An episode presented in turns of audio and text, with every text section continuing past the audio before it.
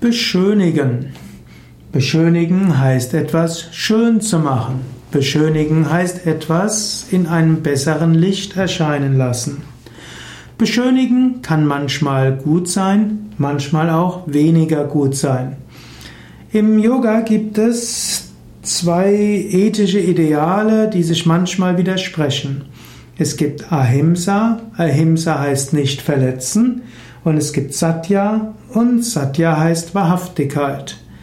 Und manchmal muss man überlegen, will man die Tatsachen so beschreiben, wie sie sind, oder will man sie etwas beschönigen?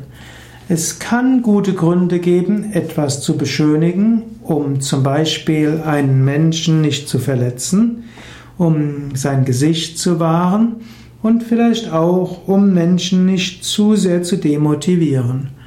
Oft ist es aber gut, wahrhaftig zu bleiben und etwas nicht zu beschönigen.